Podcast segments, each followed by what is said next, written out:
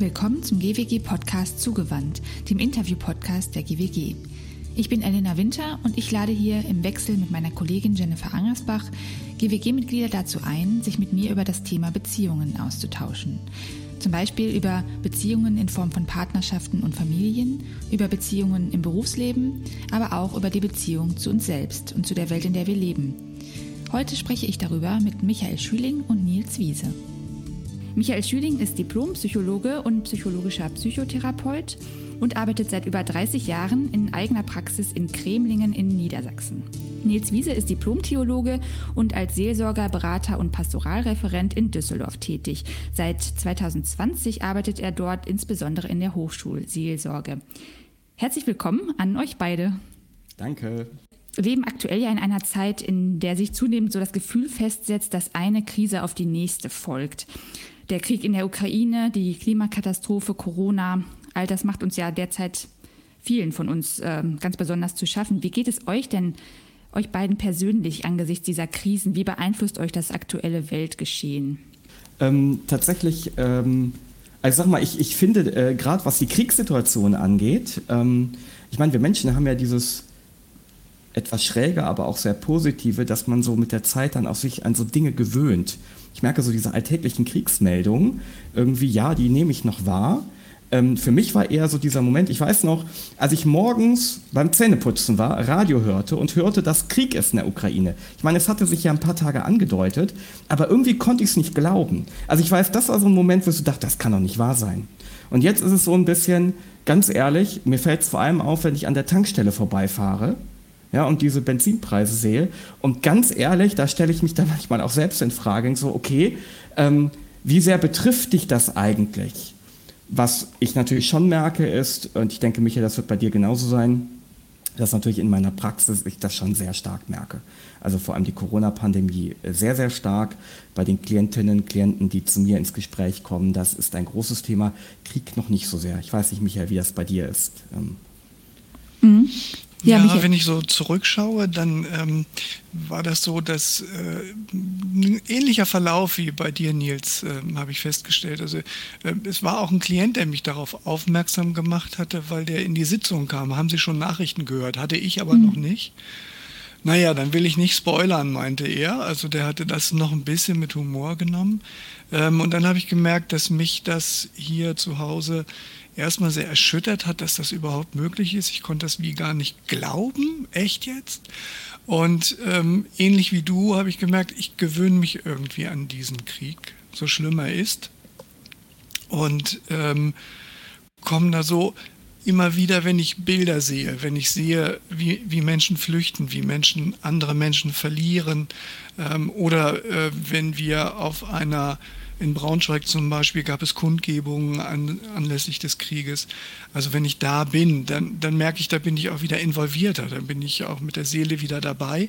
Ansonsten ist das für mich sehr abstrakt immer wieder. Mhm. Außer in Gesprächen, wenn es dann mit Klienten zum Beispiel und Klientinnen, äh, wenn es dann um das Thema geht. Mhm. Also das heißt, man wird eher so immer wieder daran erinnert. Das äh, ist jetzt nicht so, es läuft nicht so mit im, die ganze Zeit bei euch. Nicht die mhm. ganze Zeit. Ja. Ich merke ähm, jetzt dadurch, dass ich vor allem in der Hochschulseelsorge tätig bin und da auch einen Schwerpunkt auf international Studierende habe, da kommt es jetzt so langsam an. Ne? Also mhm. ähm, sowohl, ich sage jetzt mal, ähm, äh, russische Studierende, das darf man ja auch nicht vergessen, die auf einmal hier sind und deren Konten gesperrt sind. Ne? Also es wird auf einmal sehr, ne? die sagen, meine Güte, ich unterstütze dieses Regime gar nicht und, äh, ne? so, und ähm, kann mhm. mich jetzt nicht mehr finanzieren. Genauso natürlich äh, ukrainisch Studierende, die äh, jetzt hier rüberkommen oder schon hier sind und einfach natürlich äh, in absoluter Angst sind, ähm, äh, was passiert in ihrer Heimat und sich auch die Frage stellen, kann es jemals einen Weg zurückgeben? Also wenn man sieht mhm. diese Bilder, Michi, das geht mir auch so, wenn ich diese Bilder denke, ich meine Güte, das wird ja Jahrzehnte dauern, bis man dieses Land wieder aufgebaut hat. So, ähm, mhm. Das, das heißt, Nils, du hast, du hast dann auch ganz konkret mit ukrainischen ähm, Geflüchteten zu tun, die, die du dann auch berätst? Genau, also mhm. so, dass jetzt so die ersten ankommen. Das sind einmal, ähm, das, dazu muss man wissen, das ist ja auch manchmal eine Debatte auch. Die AfD hat das mal sehr äh, äh, ähm, ausgenutzt, ähm, weil ähm, es ja nicht nur ukrainische, stämmige äh, Studierende kommen, sondern international Studierende, die in der Ukraine studieren. Also das sind dann so Bilder, die gerne gezeigt werden, wenn irgendwelche Afrikaner dann hier und dann heißt es, das sind die, das sind die angeblichen Ukrainer. Dann denkst du, meine Güte, ja, die studieren halt in der Ukraine, die fliehen halt auch.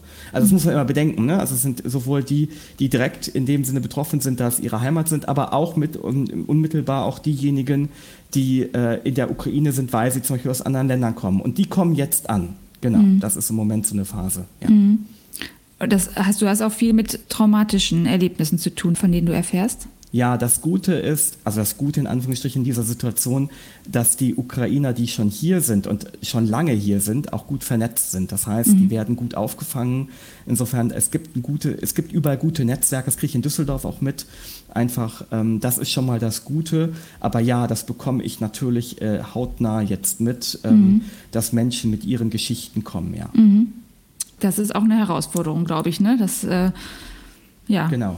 Mhm. Aber ich finde, das ist ja auch, ähm, wenn wir über den personenzentrierten Ansatz ja auch sprechen, von der Haltung her, wir beraten ja andauernd Klientinnen, Klienten, äh, deren Erfahrungen wir nicht teilen können und die wir trotzdem natürlich beraten. Also das, mhm. ne, das sind natürlich jetzt nochmal Extremsituationen, aber ich habe zum Beispiel ganz viele, äh, oder ganz viele, ähm, das klingt immer so, ich habe äh, ähm, äh, studierende äh, junge äh, Frauen, die ungewollt schwanger sind zum Beispiel. Also das ist ja auch ein traumatisches Ereignis für die dann in dieser Situation, wo ich als Mann mich ja auch nur bedingt einfühlen kann. Mhm. Oh. Ja. Zu dem äh, personenzentrierten Ansatz können wir später nochmal kommen, was das so ähm, speziell, äh, also worin der speziell eure personenzentrierte Arbeit speziell besteht. Ähm, Michael, wie ist das bei dir in deiner Praxis? Wie erlebst du deine Klientinnen und Klienten, ähm, wenn sie dir von diesen Krisenzuständen auf der Welt berichten? Also kommt das vor in der Therapie? In der Therapie äh, kommt das vor. Hm, ganz aktuell habe ich eine Klientin, die aus Kasachstan stammt ähm, und damit, glaube ich, äh, also sie hat jetzt die deutsche Staatsbürgerschaft, sie ist schon 20 Jahre hier und hat dann ähm, in der Stadthalle geholfen in Braunschweig, äh, Ukrainern zu helfen, zu dolmetschen, die ähm, auch nicht irgendwie ähm, beleidigt waren, weil sie Russisch gesprochen hätte. Da gibt es ja manchmal Animositäten, das hat sie direkt nicht erlebt und ähm, war eher ein bisschen ähm, komisch berührt, wie sehr verwaltungstechnisch manche Leute, äh, die dann in die Flüchtlingshilfe aufgebaut haben. Also dann müsste man in das Amt und das muss. Da sagte sie, es wäre gut, wenn wir wissen, wo können wir die Wäsche waschen, wo können die Kinder mhm. schlafen. Also sehr viel praktische. pragmatisch. Ganz ja. genau. Mhm. Dann hatte ich einen Klienten, der kommt aus Turkmenistan, Turkmenistan ähm, der ähm, so auf der Putin-Linie eher war und sagte, naja, da müssen wir auch, das muss man mal von allen Seiten sehen und äh, das ist ja alles nicht so astrein in der Ukraine. Und ähm, da war dann aber trotzdem deutlich, dass er, das fand, hatte mich tatsächlich angerührt, dass er mit dem Wagen losgefahren ist und den Leuten, die geflüchtet sind, äh, geholfen hat. Also so, das Leid der Menschen hat ihn trotzdem, unabhängig von seiner politischen Einschätzung, hat ihn da trotzdem ähm, ähm, hat ihn berührt und hat daraufhin auch gehandelt. Mhm. Ähm, dann gibt es so etwas wie so ein sowas diffuses, dass Leute anders gestimmt sind, dass sie ähm, etwas, also ich hatte jetzt vorletzte Woche eine Klientin, mit der ich immer nur Videokonferenzen mache, weil die in ganz Deutschland unterwegs ist und so ihren äh, eigentlich ihren Platz sucht. Die sucht ihren Beruf und ihren Platz, ist da viel unterwegs. Und da habe ich so gemerkt, durch den Krieg, der ausgebrochen war, ist sie in so eine starke pessimistische Haltung reingekommen. Mhm. Das war schon sehr deutlich, dass es sich davon dunkel gefärbt hatte. Mhm. Also durch den, durch den Krieg oder auch durch Corona wahrscheinlich? Also durch, durch den Krieg in erster? Linie. Corona ah, ja. gar nicht so sehr. Tatsächlich, mhm. es war nach dem Krieg so mhm. festzustellen. Vorher war sie da optimistischer, positiver, aber der Krieg, der hatte sie ich glaube auch noch mal so, dass, dass Menschen Krieg führen können, mhm. äh, dass sie das sehr mm, traurig gestimmt hat und ähm, so, ja, eben so einen Pessimismus mhm. irgendwie innerlich ausgelöst hat. Also das ist so ein Punkt. Dann gibt es noch jemanden, der ähm, eher so ähm, der hatte eine starke Depression und ist ähm, im, äh, im Erwerbs, äh, ich glaube, er hat eine Erwerbsunfähigkeitsrente mittlerweile, ist also sozusagen im Ruhestand. Und er wurde plötzlich tätig und hatte äh, Sohn ähm, mit, mit Mutter aufgenommen und äh, strahlte über beide, äh, über beide Wangen, äh, weil er endlich eine sinnhafte Tätigkeit hatte. Mhm. Also dem hat das sehr gut getan. Sechs Wochen später, das hatte ich mir gedacht, sechs Wochen später hatte er sich dann auch überfordert gefühlt, weil mhm. die Institutionen die Menschen zum Teil in der Hilfe dann auch alleine lassen. Mhm. Und er musste sich dann abgrenzen, was der Sohn dann in seinem Haus nicht darf. Und auch äh, die Frau, glaube ich, auch sehr fordernd, aus ihrer Situation gut verständlich, für ihn eine Überforderung, sich dagegen abzugrenzen. Mhm. Okay, aber erstmal ist eine, so eine Aktivität äh, entstanden durch die ja. krisenhafte Situation. Ja, mhm. genau. Das ist ja auch mal eine interessante Entwicklung. Ne? Ja. Mhm. Ich habe auch, ähm, weil du gerade sagtest, es war offensichtlich auch eine jüngere Klientin. Ich habe äh, ähm, mal gelesen von einer Studie, ähm, dass 68 Prozent der befragten 14- bis 29-Jährigen äh, in einer Studie ihre Sorge vor einem Krieg in Europa geäußert hätten. Also dass da auch gerade in der jüngeren Zielgruppe viel äh, viel Sorge ähm, vorhanden ist und ähm, so ein Gefühl von Ohnmacht auch sich breit macht. Äh, beobachtet ihr das auch? Dass also Jüngere insbesondere damit so ja, sehr viele Schwierigkeiten haben? Ähm, tatsächlich, was den Krieg angeht, merke ich weniger. Vielleicht auch in dieser Altersgruppe ist es natürlich auch eine Thematik, ähm, also ich zum Beispiel, ich habe, ich habe noch Eltern, also die Krieg erlebt haben. So, ne? In dieser Gruppe sind wir jetzt ja in einer Generation, deren Eltern ja Krieg schon nicht erlebt haben. Also es, ne? mhm. Und ich finde auch immer wichtig, also es ist ja eine Generation, die Gott sei Dank, aber trotzdem immer Frieden und Wohlstand erlebt hat. Also auch als eine Selbstverständlichkeit, was es natürlich nicht ist. So. Und dann kann natürlich so etwas, so ein Moment sein, wo auf einmal diese Selbstverständlichkeit da, da bricht ein großer Zacken raus. Mhm. Ich merke aber bei der Altersgruppe, mit der ich ja vorwiegend zu tun habe, dass tatsächlich dort die Pandemie eher stärker nachwirkt. Also mhm, das ist okay. etwas, was, die, was sie eher beschäftigt, ähm, weil sie durch die Pandemie auch ganz viel einfach in dieser Lebensphase verpasst haben, mhm. was ganz wichtig ist. Und äh, dass das dazu geführt hat, so merke ich das in meiner Praxis, tatsächlich jetzt gegen Ende der Pandemie kommen auf einmal diese Themen hoch, kommen ganz viele Ängste und so etwas, was vorher, äh, vorher vielleicht noch nicht so da war. Da merke ich, das beschäftigt diese Generation, ist mein Eindruck, ist subjektiv, völlig klar. Aber in meiner äh, äh, Beratungstätigkeit merke ich, dass die Pandemie und die Auswirkungen mehr äh, äh, Einfluss auf diese Altersgeneration hat als tatsächlich der Krieg im Moment. Mhm.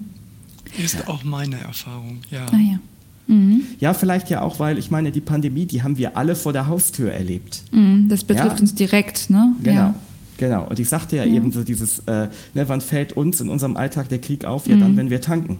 Mhm. Ja, und wahrscheinlich alle, wenn im Herbst die Heizkostenabrechnung kommt. Mhm. So, das ist, Entschuldigung, wenn ich das so deutlich sage, das ist pervers, aber das ist die Realität. Mhm. Ja. ja. weil wenn man so sich umschaut, ja, auch bei uns steigen natürlich die Preise für Brötchen und so weiter. Aber ne, wir kommen aus einem Land, das dann halt für ein bisschen teurer halt den Weizen einkauft. Mhm. Während andere Länder dann keinen Weizen bekommen. Ja. Ja, und ich denke, ähm, die Zielgruppe, die du gerade angesprochen hast, Elena, äh, die sind so in der Berufsfindung oder haben gerade angefangen mit einem Beruf. Und da hatte die Pandemie große Auswirkungen. Also kriege ich überhaupt einen Job? Werde ich zum Bewerbungsgespräch eingeladen? Unter welchen Bedingungen findet das statt? Ähm, ich weiß es äh, von meinem jüngeren Sohn, der dann ähm, als Auszubildender äh, den Auftrag hatte, weil er ja die Ausbildung machte. Der musste arbeiten, während andere im Home Homeoffice bezahlt wurden, beziehungsweise, wie nannte sich das? Kurzarbeit, glaube ich, Kurzarbeitergeld. Mhm. Also da haben die Auszubildenden dann den Laden gerockt. Ähm, das war auch eine eigenwillige, eine interessante Erfahrung.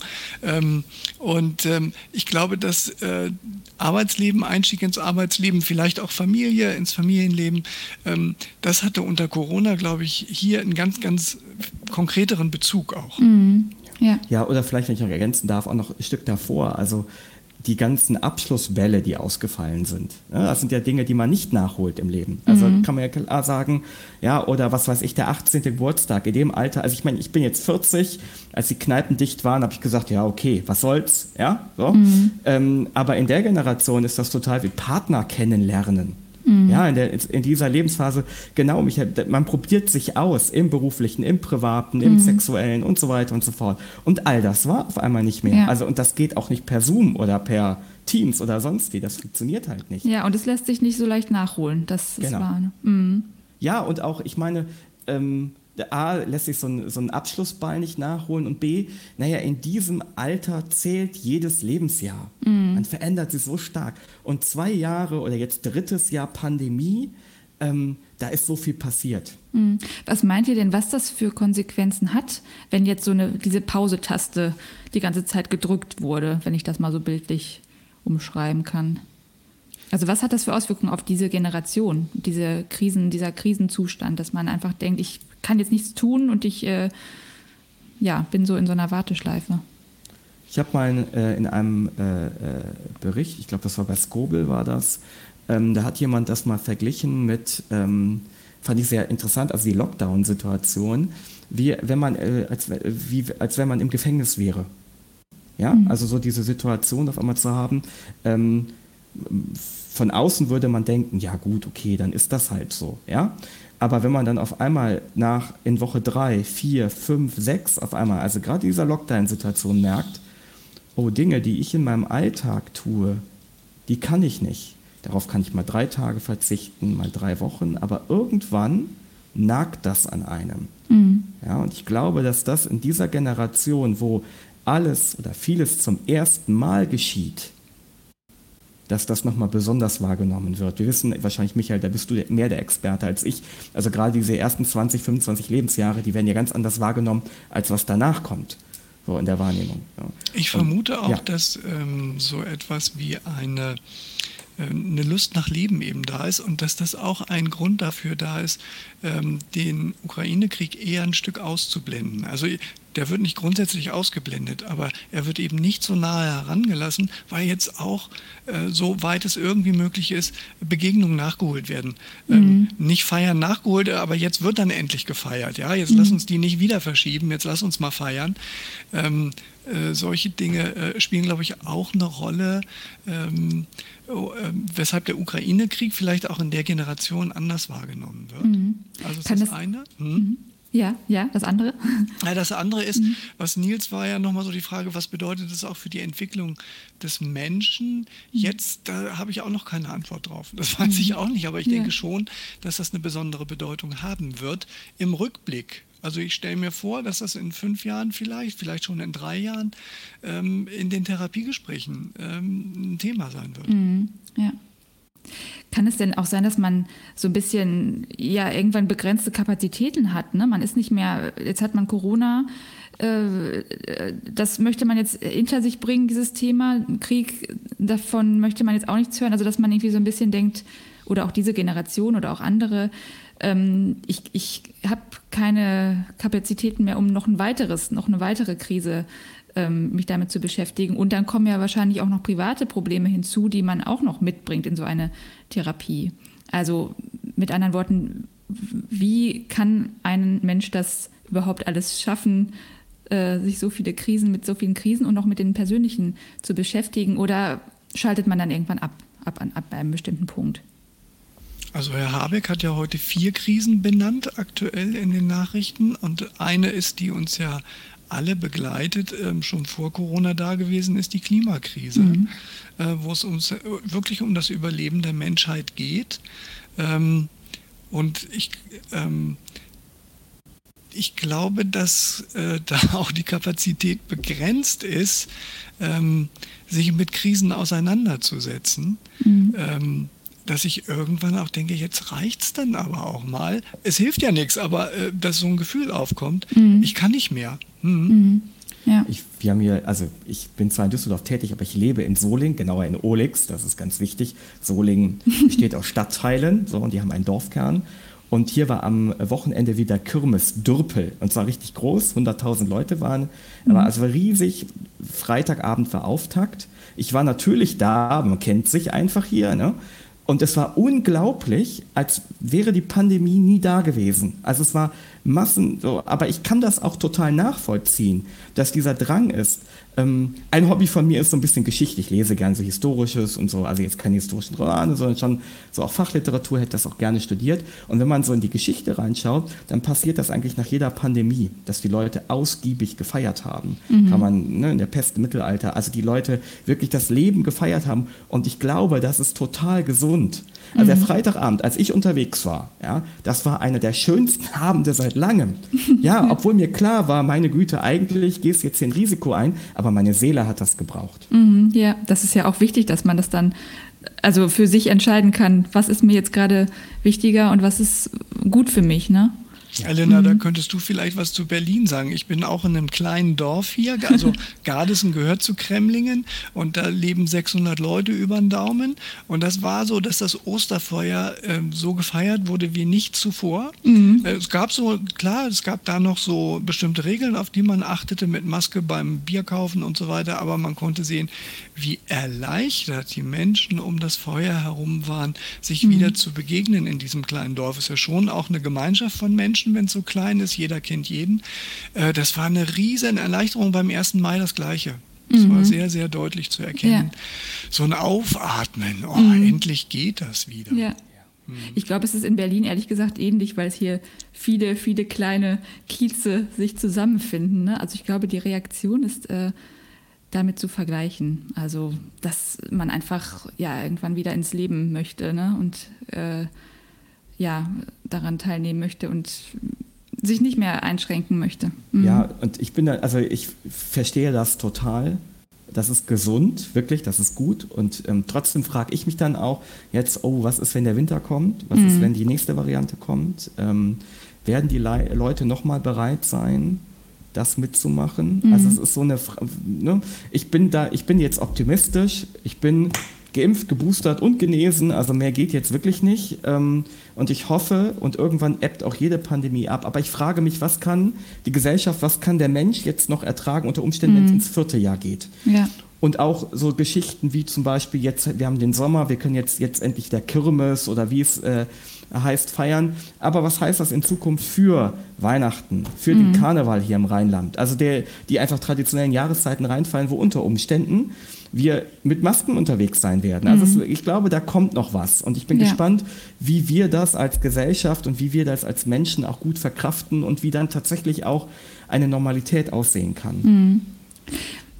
Dazu passt so ein bisschen dieser Begriff der Resilienz. Ne? Das ist ja dieses Modewort inzwischen, ähm, meint aber so eine Art psychische Widerstandsfähigkeit, die sich vor allem ähm, in Krisensituationen bemerkbar macht. Also eine Fähigkeit, Krisen zu bewältigen, indem man auf bestimmte Ressourcen zurückgreift. Um welche Ressourcen könnte sich denn da eigentlich handeln? Sehr unterschiedlich, würde ich sagen, also sehr individuell. Es kann die Ressource sein, dass ich äh, vielleicht eher ein extrovertierter Mensch bin und mich mehr mitteile und mhm. damit auch Rückmeldung, also in Beziehung mit anderen Menschen trete. Ähm, und äh, von anderen verstanden zu werden oder sich mit anderen äh, auch zu vernetzen, kann zum Beispiel ähm, ein sichereres Gefühl geben oder ein besseres Gefühl, um äh, nicht die Krise klein zu reden, aber sich in der Krise nicht so runtergezogen zu fühlen. Das ist so eine Möglichkeit. Was für Beziehungen habe ich überhaupt um mich herum? Bin ich eher ein Einzelgänger? Bin ich in einer Gruppe gut aufgehoben, ist ähm, eine Möglichkeit, die da eine Rolle spielt. Ähm, ich glaube auch Erfahrungen, ähm, schon mal eine Krise überwunden zu haben, kann auch zum Optimismus anregen, auch diese, ähm, auch diese Krise zu bewältigen. Das sind so erstmal äh, Ressourcen, die mir einfallen, die zur Resilienz beitragen können. Ich habe aber auch äh, so, wenn es so darum geht, äh, ist das jetzt so, dass wir uns in der Familie gegenseitig runterziehen? Das ist so eine Frage, die da auch aufkommen könnte. Mhm. Und ich glaube, selbst das Runterziehen ist in dem Moment nicht ähm, unbedingt was Negatives, sondern ein Ausleben von Gefühlen, die da sind. Ähm, und es kann mal so ein, wie sich da auch entladen sein, um vielleicht dann, also eine Form von Kongruenz. Mhm. um danach äh, miteinander ähm, auch vielleicht äh, jeder auf seine Art und Weise, wenn die Atmosphäre verständnisvoll und wohlwollend ist, also die äh, unsere klassischen Variablen, das kann dann schon dazu führen, auch da zu einem neuen Punkt zu kommen. Also mhm. äh, traurig oder geknickt zu sein, ist jetzt nicht grundsätzlich erstmal ein nicht resilientes Verhalten. Mhm. Also man merkt, man ist in einer Gemeinschaft, fühlt sich da vielleicht auch verstanden von den anderen, die ebenso verzweifelt sind wie ich.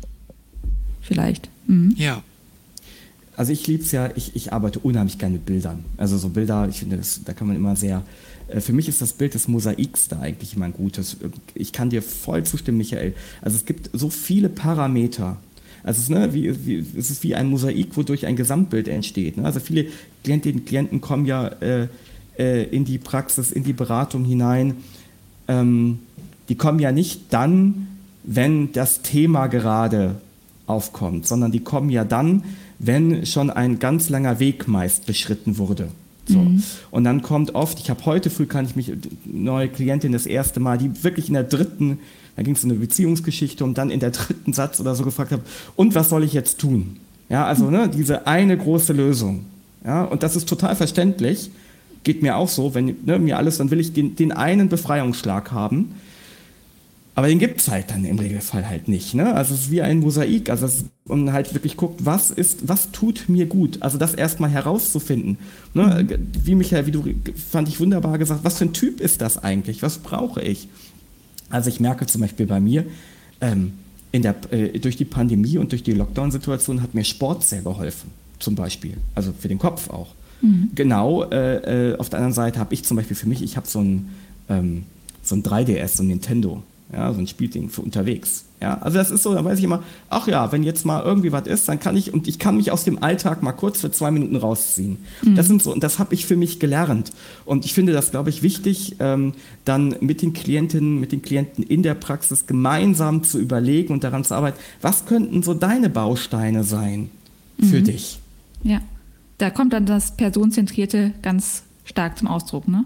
Ja, weil es nicht so ist nach dem Motto, so, hier sind jetzt mal fünf mhm. Dinge, ja, davon, ne, jetzt machst du auf jeden Fall vormittags autogenes Training, nachmittags gehst du laufen und abends gibt es auch ein schönes Hörbuch und dann geht es mhm. dir wieder gut. Funktioniert natürlich nicht. Ja. Mhm. Ganz nebenbei, dass das dann am Ende vielleicht auch wieder Stressoren werden. Oh, ich muss jetzt heute auf jeden Fall Sport machen und äh, da muss ich noch ein Buch lesen, oh Gott. Und äh, eine Serie, ich brauche eine neue Serie, auf jeden Fall. Genau. Und schon habe ich neue Stressoren und mir ist nicht geholfen. Ja, ähm, gibt es denn so einen Tipp, wann man sich überhaupt Hilfe holen sollte? Wenn man jetzt in so einer Krisensituation sich befindet, völlig überfordert ist. Also ja, was sind so typische Zeichen dafür, dass, äh, dass ich äh, ja, Lieber zu früh. Mhm. Lieber zu früh als zu spät. Ja. Mhm. Jederzeit. Also man kann dann noch mal gucken, was ist die richtige Adresse. Ne? Ja. Das ist vielleicht eine Beratungsstelle. Also äh, dafür gibt es ja dann auch in der psychotherapeutischen Sprechstunde zum Beispiel die Indikationsstellung. Äh, ist eine Psychotherapie indiziert oder gibt es andere ähm, Möglichkeiten im äh, sozialen Versorgungsbereich wie etwa eine Beratungsstelle oder ist es sogar noch dramatischer und eine Klinik äh, muss sogar her? Mhm. Äh, das muss man dann im Einzelfall entscheiden, aber ich glaube, dass ähm, wenn der, wenn also innerlich jemand nicht mehr gut klarkommt, ist es ja auch ein Zeichen dafür, dass es scheinbar auch in seiner Umgebung nicht funktioniert. Mhm. Und dann ist es gut, so früh wie möglich eine Hilfe aufzusuchen, äh, die ja auch wieder freilässt. Es äh, ist ja nicht so, dass die Klienten äh, angebunden werden, sondern wenn jemand dann so für sich klarer hat, was mache ich jetzt in der Situation, wie gehe ich damit um oder auch sich selber besser versteht, aha, deswegen bin ich gerade niedergeschlagen und selbst das Niedergeschlagen sein ist in Ordnung, mhm. Ähm, kann ja schon sein, dass ein oder zwei Gespräche komplett ausreichen, um so wieder Zutrauen in sich selbst zu finden. Mhm. Ja. Ich finde es auch ganz schön, wie ihr es gerade beide beschrieben habt, ähm, so dieses, ja, dass man diese unterschiedlichen Umgangsweisen einfach erstmal sieht, ne? dass jeder Mensch wirklich was anderes braucht. Also die einen brauchen vielleicht eher so die Kontrolle über die Situation, indem sie ähm, äh, ja, sich informieren, vielleicht auch Nachrichten schauen, jetzt wenn wir bei diesen, bei der öffentlichen, bei den öffentlichen Krisen sind. Andere haben eher so eine Vogel-Strauß-Taktik und äh, müssen sich ablenken, müssen Sport machen, sich äh, ganz zurückziehen. Ähm, das heißt, sowas ist ja auch erstmal wichtig, das rauszuarbeiten. Was tut mir jetzt gut? Selbst wenn alle sagen, äh, du musst dich besser informieren, dann, dann geht es dir besser. Aber ich äh, habe das gerade, merke, das tut mir nicht gut, ne? dass man das erstmal für sich, ähm, ja, sich das erlaubt. Ich finde, also hm. wir, wir produzieren ja hier gerade auch für Kolleginnen und Kollegen. Also ja. äh, und vielleicht auch ist der eine oder andere dabei, der gerade neu anf anfängt oder ne, gerade äh, den, den ersten Kurs belegt hat. Da kann ich nur sagen, einmal mal durch, ruhig durchatmen und ganz locker, ja. Also ich kann mich erinnern, als ich äh, anfing, habe ich auch gedacht, oh Gott, was muss ich jetzt alles wissen und können und so weiter. Was muss ich dem Klienten, der Klientin anbieten, damit es, ne? Und was, was ist ein erfolgreiches Gespräch? Der muss da gut rausgehen. Am besten in Minute 20 weinen, in Minute 40 lachen und in Minute 50 sagt er mir, er möchte einen neuen Termin. Ja, heute ist es so, dass ich so ein bisschen nach jetzt äh, äh, über zehn Jahren Praxis ein bisschen die Gelassenheit darüber. Ich freue mich auf jeden, der da kommt. Ja, und das ist das Tolle an Personenzentrierten. Wir arbeiten gemeinsam an dem Weg. Ich kenne deinen Weg nicht. Ja, also dieses, ne, äh, es ist nicht so, ich muss diesen Koffer schon in der Hand haben, mhm. ja, und daraus gucken wir jetzt mal, was passt für dich, sondern so, wir lernen uns jetzt kennen, wir gehen gemeinsam ein Stück des Weges und dann machen wir gemeinsam Erfahrung. Und auf diesem Erfahrungsweg bin ich vielleicht wie der Mosaik ein Baustein, ja, der vielleicht durch mein Fragen, durch mein, mein empathisches äh, äh, Dasein, durch mein Zuhören, durch mein sehr aktives Zuhören, äh, dass du nochmal ganz neue Dinge über dich erfährst und dann machen wir uns da auf den Weg. Ähm, deswegen dieses Jahr, äh, ne, ähm, also macht euch frei, wenn ihr da draußen jetzt hört und denkt, oh Gott, und morgen und kann ich das? Also es ist, ich weiß nicht, Michael, welche Erfahrungen du machst. Ähm, ja, man braucht dieses Rüstzeug, aber die Haltung ist das Entscheidende und die Haltung personenzentriert ist das, was mich daran so wahnsinnig begeistert. Ich bin nicht der Profi, sondern gemeinsam gehen wir den Weg. Ja, also etwas, was mir in der Ausbildung sehr hängen geblieben ist, äh, war der Punkt, ähm, dass äh, erstmal auch Dinge, die vielleicht nicht so gut laufen oder die, die von außen betrachtet nicht gut laufen, erstmal der intelligenteste Versuch sind, mit dieser Situation umzugehen. Und es geht auch erstmal darum, das äh, besser zu verstehen, warum jemand so, wenn er sich dann selber versteht, ist ihm auch ein ganzes Stück weitergeholfen. Mhm. Mhm. Und dann habe ich noch eine eigene Erfahrung aus äh, einer eigenen Therapie, die ich gemacht habe bei meinem Ausbilder in klientenzentrierter Gesprächspsychotherapie. Und ähm, da hatte ich mich gerade mit Yellams existenzieller Psychotherapie auseinandergesetzt und ähm, hatte zu ihm gesagt, oh, ich finde das so anstrengend, das im Hinterkopf zu haben, theoretisch und gleichzeitig den Klienten zu sehen, dem zu folgen und das zusammenzubringen. Und da war ich etwas älter als du, Nils. Und dann sagte Hajo, naja, Michael, aber du bist doch auch noch ganz schön jung. Also in diesem Sinne, es braucht Entwicklungszeit. Ja, und ein bisschen Entspanntheit genau. und Zuversicht, dass es ja. alles gut wird. Mhm. Äh, ein Thema möchte ich noch ansprechen, und zwar die sozialen Medien. Welcher, welchen Anteil haben die so daran, was meint ihr daran, dass, die, ähm, dass viele Menschen sich heute einfach überfordert fühlen? Wie hat sich hier durch unser Wohlbefinden und unser Gesprächsklima auch verändert? Also ich, ähm, ich glaube schon, Überforderung ist ein guter, gutes Stichwort. Ich merke das mhm. bei mir zum Beispiel. Also wenn äh, meine Frau und ich abends zum Beispiel sagen, wir gucken uns jetzt auf Netflix einen Film an, ja, nach einer halben Stunde oder so greifen wir dann doch wieder zur DVD, ja, weil wir überfordert sind von dem, das ist einfach so, ne? Es gibt so viel, oh, ist das interessant, ist jedes interessant und die sozialen Medien bestärken das natürlich noch. Also ich meine, ich bin auch auf Instagram, ja, da kommt man nicht drum herum, aber wenn man sich das anschaut, in, in was für einer Schnelligkeit man mit Inhalten äh, geflasht und geflutet wird, dann ist das schon sehr, sehr extrem. Ich will das gar nicht kritisieren, so ist es halt. Ja? Also ich weiß, als ich vor 30 Jahren äh, von meinen Eltern den Gameboy erstritten habe, standen die auch ratlos daneben. So.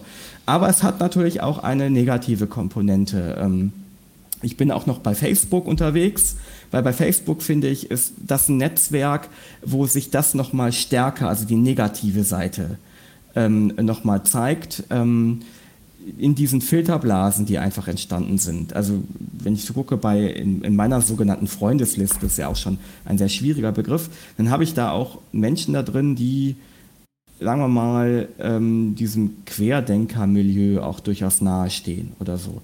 Ich habe die jetzt gar nicht rausgeworfen, einfach weil ich einfach es auch mal spannend finde, mir das, also ne, mir das anzuschauen und zu gucken, okay, wie diskutieren die und wie, wie argumentieren die. Aber wenn ich natürlich mir das anschaue, so bin ich ja auch, ich bin ja auch in meiner Filterblase unterwegs, das mir angeboten wird, dann ist das nicht mehr wirklich ein Dialog, ein Austausch mit anderen Meinungen, sondern vielfach ein Verstärken der eigenen Meinung und der eigenen Haltung wenn man politisch sich das anschaut, die, die 2010er, die waren ja wirklich geprägt auch von diesen populistischen Strömungen und Bewegungen. Ähm, Trump, Erdogan, jetzt mit Putin und so weiter, wo man genau sieht, die diese Klaviatur dessen auch bedienen und darauf wunderbar spielen. Und das ist schon erschreckend zu sehen und es macht mir durchaus auch Angst. Mhm. Michael, ich glaube, das dass die ähm, sozialen Medien in die eine wie in die andere Richtung es einfach extremer machen. Ich glaube, dass ja zum Beispiel, also ähm, Facebook ist mir durchaus auch ein Begriff, da habe ich auch einen Account. Ähm, und WhatsApp ist dann für mich oder andere ähm, Chatdienste in der Richtung, wenn dann so Bilder gezeigt werden, die zeigen meistens positive ähm, also dass es einem gut geht und so weiter, was meiner Ansicht nach nicht immer kongruent ist, aber das wird da gezeigt. Dann gibt es die andere Möglichkeit und ich habe selber auf Facebook noch nicht erlebt, aber ich weiß es von Klienten eben, dass dann zu bestimmten Posts auch ein Shitstorm passieren kann. Also beides in die eine wie in die andere Richtung kann es unterstützend sein, kann es auch eine Vernetzung darstellen, sich schnell mal informieren. Ich denke jetzt Geflüchtete zum Beispiel, die sich gegenseitig Informationen geben oder auch ähm, Leute, die helfen und sich darüber vernetzen. Da ist es ein ganz riesengroßer Gewinn. Aber es kann genauso ähm, so sein, äh, dass, dass Menschen da kaputt gemacht werden, weil auf ihnen sämtliches Unglück der Welt ausgeladen, also alle, alle Flüche der Welt äh, ausgeschüttet werden. Mhm. Und äh, da wäre es dann wichtig, dass jemand weiß, wie er sich davor dann auch schützen kann, dass er das nicht unendlich erträgt und mhm. sich runtermachen lässt. Da muss man natürlich auch immer so ein bisschen reflektieren. Ne? Was, was mache ich jetzt? Sitze ich jetzt gerade schon zwei, zwei Stunden bei Facebook? Also, dass man so ein bisschen nochmal hin zurücktritt und sich anschaut, wie eigentlich das eigene Mediennutzungsverhalten so ist. Ne? Absolut. Also, ich habe das bei mir bemerkt. Also, ähm, gerade Facebook und Instagram und so. Ähm, ähm, äh, da reagiert unser Belohnungszentrum ja total drauf. Ne? Mhm. Ne? Also, boah, dann geht's das nächste Bild und so weiter. Mhm. Bis mir dann irgendwann mal aufgefallen, ja, ich vertue hier gerade meine Zeit. Ja, also, so, worauf warte ich denn hier jetzt eigentlich? Weil das nächste Bild ist ja nicht das, was jetzt da meine Sehnsucht befriedigt oder so, sondern es muss dann noch das, das nächste Bild her. Mhm. Ja, natürlich, klar. Also, ne, es hat, ähm, also ich sag mal, wir brauchen es ja auch gar nicht zu bewerten, es ist ein Teil unserer Realität. Also sich mhm. hinzustellen, das finde ich auch immer sehr, sehr skeptisch, wenn dann Leute sagen, ja, dann nutze ich das nicht und so sage ich, ja, okay, das ist für dich ja völlig okay, aber wir kriegen es nicht mehr aus der Welt geschafft. Mhm. Ja, sondern, sondern die Frage ist, wie gehen wir damit um, mhm. letzten Endes. Es gibt Riesenchancen, ich kann mich informieren, ganz, ganz schnell. Das ist Wahnsinn. Mhm. Aber natürlich, ich habe früher, als ich in Solingen in den Gemeinden gearbeitet habe, viele auch mit Schulen ge äh, gearbeitet. Also diese Klassenchats, zum Beispiel bei WhatsApp, sind oft ein totaler Albtraum. Mhm. Ja, wenn da irgendwelche Bilder gepostet werden von Schülern und so wie oder Elterngruppen auch. Da denke ich so manchmal, oh, das war früher doch, doch ein bisschen besser in meiner Schulzeit, als es das zum Glück noch nicht gab. Und zum Glück, ich bin heilfroh, dass es aus dieser Zeit keine Handyfotos gibt. Ja. Äh, ich war natürlich nur anständig, ne, möchte ich dazu sagen, hier, ja, bevor hier ein falscher. Aber ja, klar, ja, es bleibt doch heute. Oder wenn ich äh, sehe, da stelle ich immer drei Fragezeichen dran, wenn Eltern ihre, ihre minderjährigen Kinder ablichten mhm. bei, bei Facebook und so, ja. da denke ich immer, oh. oh. Ich weiß nicht, ob deine Kinder das später so toll finden. Ja, ja. Also das Thema Medienkompetenz ist ganz groß. Das heißt, man muss sich ja auch ähm, so ein bisschen erstens eine Disziplin entwickeln und eine Routine vielleicht auch mit diesen Medien, dass einen das nicht runterzieht, ne? dass man das Belohnungszentrum mag ja, ist ja schön und gut, aber dass eben auch das schlechte Launezentrum nicht äh, ständig gefüttert wird dadurch. Ja, und dass ich, es hat ja diesen, diesen mittelalterlichen Marktplatz, ne? der ja. Pranger. Mhm. Also ne, ich sehe dann auch Menschen bei Facebook, die tatsächlich in einer tiefen psychischen Krise sind und das auch kundtun. Mhm, ja. ja. bis hin zu diesen Auswirkungen, die ja dann auch medial groß äh, dann diskutiert werden, wenn Leute dann, dann äh, bei Facebook Live oder sonst wie ihre Suizidversuche mhm. dann da. Ne? Also das sind ja alles so Dinge, wo, wo ich denke, okay, ähm, also da helfen jetzt auch keine Verbote, aber Thema Medienkompetenz ist ein ganz schwieriges Wort, mhm. aber ist etwas, was ganz dringend, ganz dringend, ganz oben auf jeden Fall auf die Lehrpläne muss, glaube ja. ich. Mhm. Was hilf, hilft euch denn ganz persönlich, um in diesen Zeiten zuversichtlich zu bleiben? Also bei mir ist es definitiv Familie. Ähm, das ist in Corona ein großes Fund gewesen. Ähm, jetzt im Krieg auch. Ähm, äh, also im, ja, im Erleben des Krieges auch, aber in Corona war das, äh, wo, wo dann Kontakte zu anderen Menschen sehr erschwert waren. Wir leben ja hier auf dem Land, äh, das ist sehr, sehr angenehm, weil wir dann eben auch ins Grüne, in den Garten raus konnten. Ähm, zu der Zeit lebte auch der jüngste Sohn noch bei uns im Haushalt.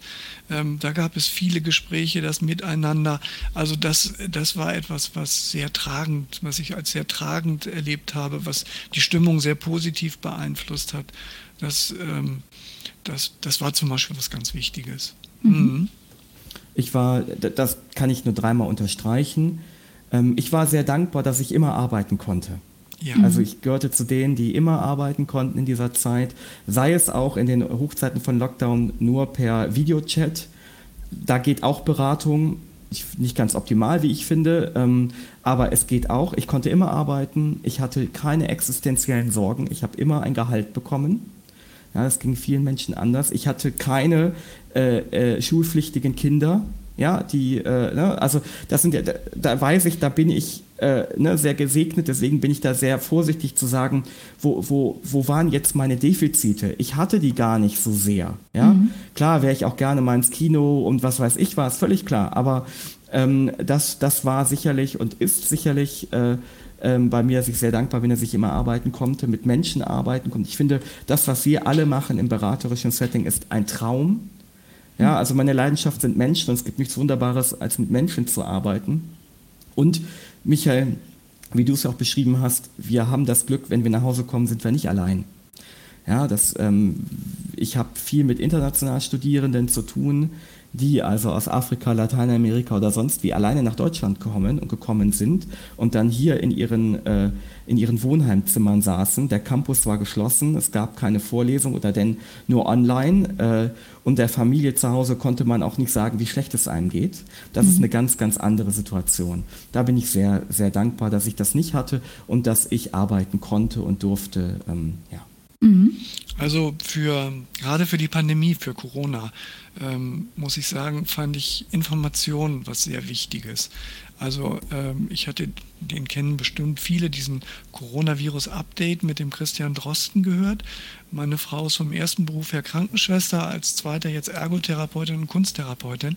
Und äh, diese Informationen zu verarbeiten ähm, und auf den Alltag hin runterzubrechen, das war eine große Hilfe. Das fand ich sehr, sehr gut. Das war auch durchaus etwas, ähm, was auch äh, in die Therapien reingetragen wurde, weil Anfragen kamen. Und an der Stelle habe ich nicht äh, geschaut, jetzt warum wird mir diese Frage gestellt, was man ja im therapeutischen Kontext erstmal machen würde, sondern da habe ich auch durchaus Informationen gegeben, wenn ich meinte, dass es ähm, jetzt eine angemessene Form, eine personenzentrierte Form der Antwort ist. Mhm. Mhm. Also das, das, ist ja auch, das ist ja, ja auch etwas, Entschuldigung, ich direkt anknüpfe, mhm. das ist ja auch etwas, was mir auch in meiner Tätigkeit immer wieder begegnet. Ähm, das Thema Kontrolle ist, ist eine große. Ne? Menschen kommen, wenn sie Kontrollverlust erleben. Und das war ja in der Pandemie vielfach so, dass ne, etwas, es überrollt mich. Da war Information, das fand ich auch, was mir geholfen hat. Ich sage dann aber auch direkt, ich habe es auch filtern können. Also ich wusste, habe dann auch irgendwann gemerkt, äh, und das habe ich dann auch gespürt, oh, jetzt wird es zu viel, jetzt tut es mir nicht gut also, ne, ja, ich höre mir diesen Podcast vielleicht an und gucke mir jetzt einmal die Nachricht, aber dann auch nicht mehr. Mhm. Also auch wirklich dann ähm, das eigene Gespür zu entwickeln, wie viel Information tut mir gut, damit ich mich nicht kontrolllos fühle und gleichzeitig, was ist zu viel an Informationen, dass ich nur noch dieses Thema habe, das mich in meinen Alltag bestimmt. Mhm. Ja, also Kontrolle ist das eine und dann hattest du jetzt ja gerade auch angesprochen mit deiner Arbeit.